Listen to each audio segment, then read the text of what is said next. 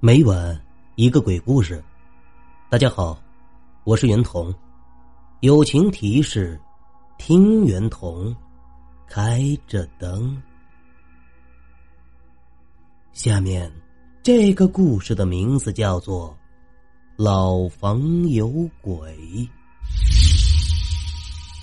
我因为工作的调动，与妻子、儿子搬家到了另一座城市。这个城市。很繁华，房子的租金也相对来说比较高一些。为了租到更便宜可行的房子，我与妻子已经折腾一周了，身心都很疲惫。可就在这一天，我们在公交站牌上突然看到了一个招租的小广告，价格不高，而且位置也非常的好。我看到了，急忙将周围张贴的广告全部撕掉。争取了第一时间找到了这位房主。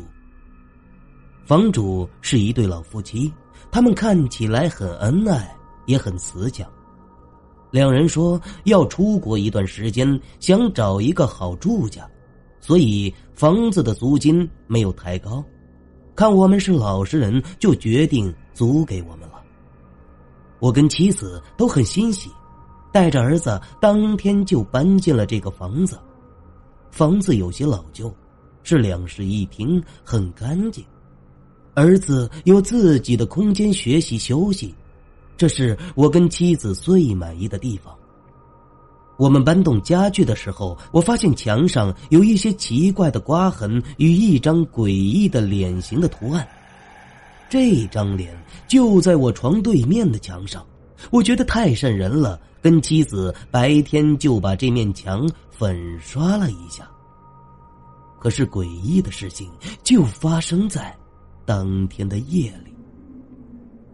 夜里，我跟妻子入睡时看向对面的墙，那张脸突然又一次出现了，直勾勾的盯着我，好像还在笑。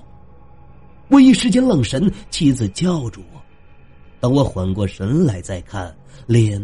又消失了，可能是自己的幻觉吧，我心里还是不安，晚上也没有睡好，直到第二天早上醒来时，一睁眼，我突然发现那张脸居然挪到了床的顶棚，妈呀！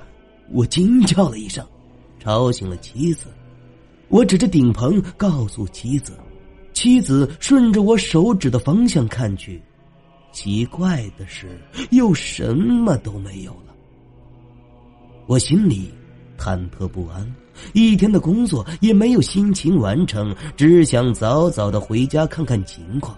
我总觉得事情不太对劲儿。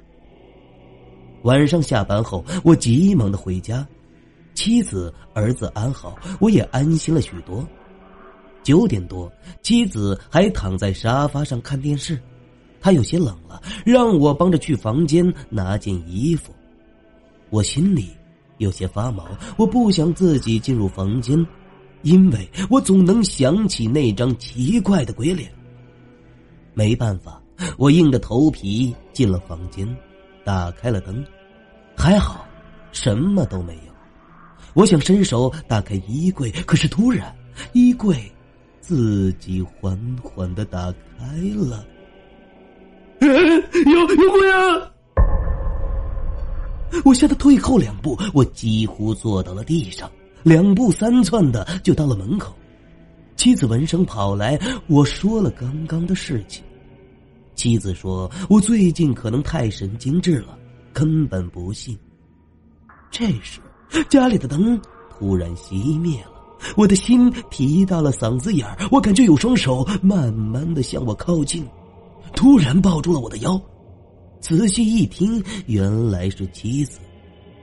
妻子说：“一起去看看电箱，可能是停电了。”我俩来到电箱处，我打开了手机的手电，看了看，好像像是烧坏了的样子。转身跟妻子说：“手电照到妻子的时候，我瞬间僵住了。”妻子身后的影子居然有两个，另一个影子正在慢慢的转身看向我。那张奇怪的鬼脸居然对着我诡异的笑着，我当场昏死了过去。几日后，我跟妻子终于搬出了那个只有我自己能看到鬼脸的屋子。我们又找了一间小房子，虽然这个房子不大，但是让我安心不少。我们刚收拾好房间，我准备洗个澡、换身衣服，走进卧室。我伸手打开衣柜，可是我突然发现那张可怕的鬼脸居然就印在了衣柜上。那张脸慢慢的扬起了他那诡异的笑容。好了，这就是我为您讲述的老房有鬼的故事。演播：袁童，作者马娘娘。